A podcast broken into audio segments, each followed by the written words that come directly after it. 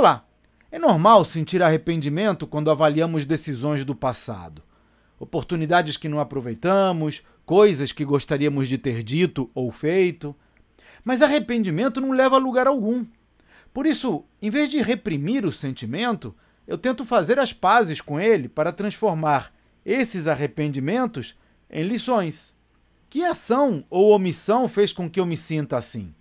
Como eu deveria ou poderia ter agido? Por que não fiz isso naquele momento? Dessa forma, das duas, uma.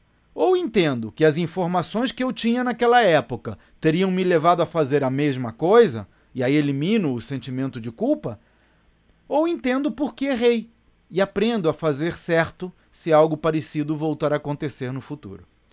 Esse é um dos temas que eu vou abordar no desafio Empresa Vendável. Três dias inteiros dedicados a transformar o seu negócio numa máquina de lucratividade. Veja os detalhes no site empresavendável.com.br. Até a próxima.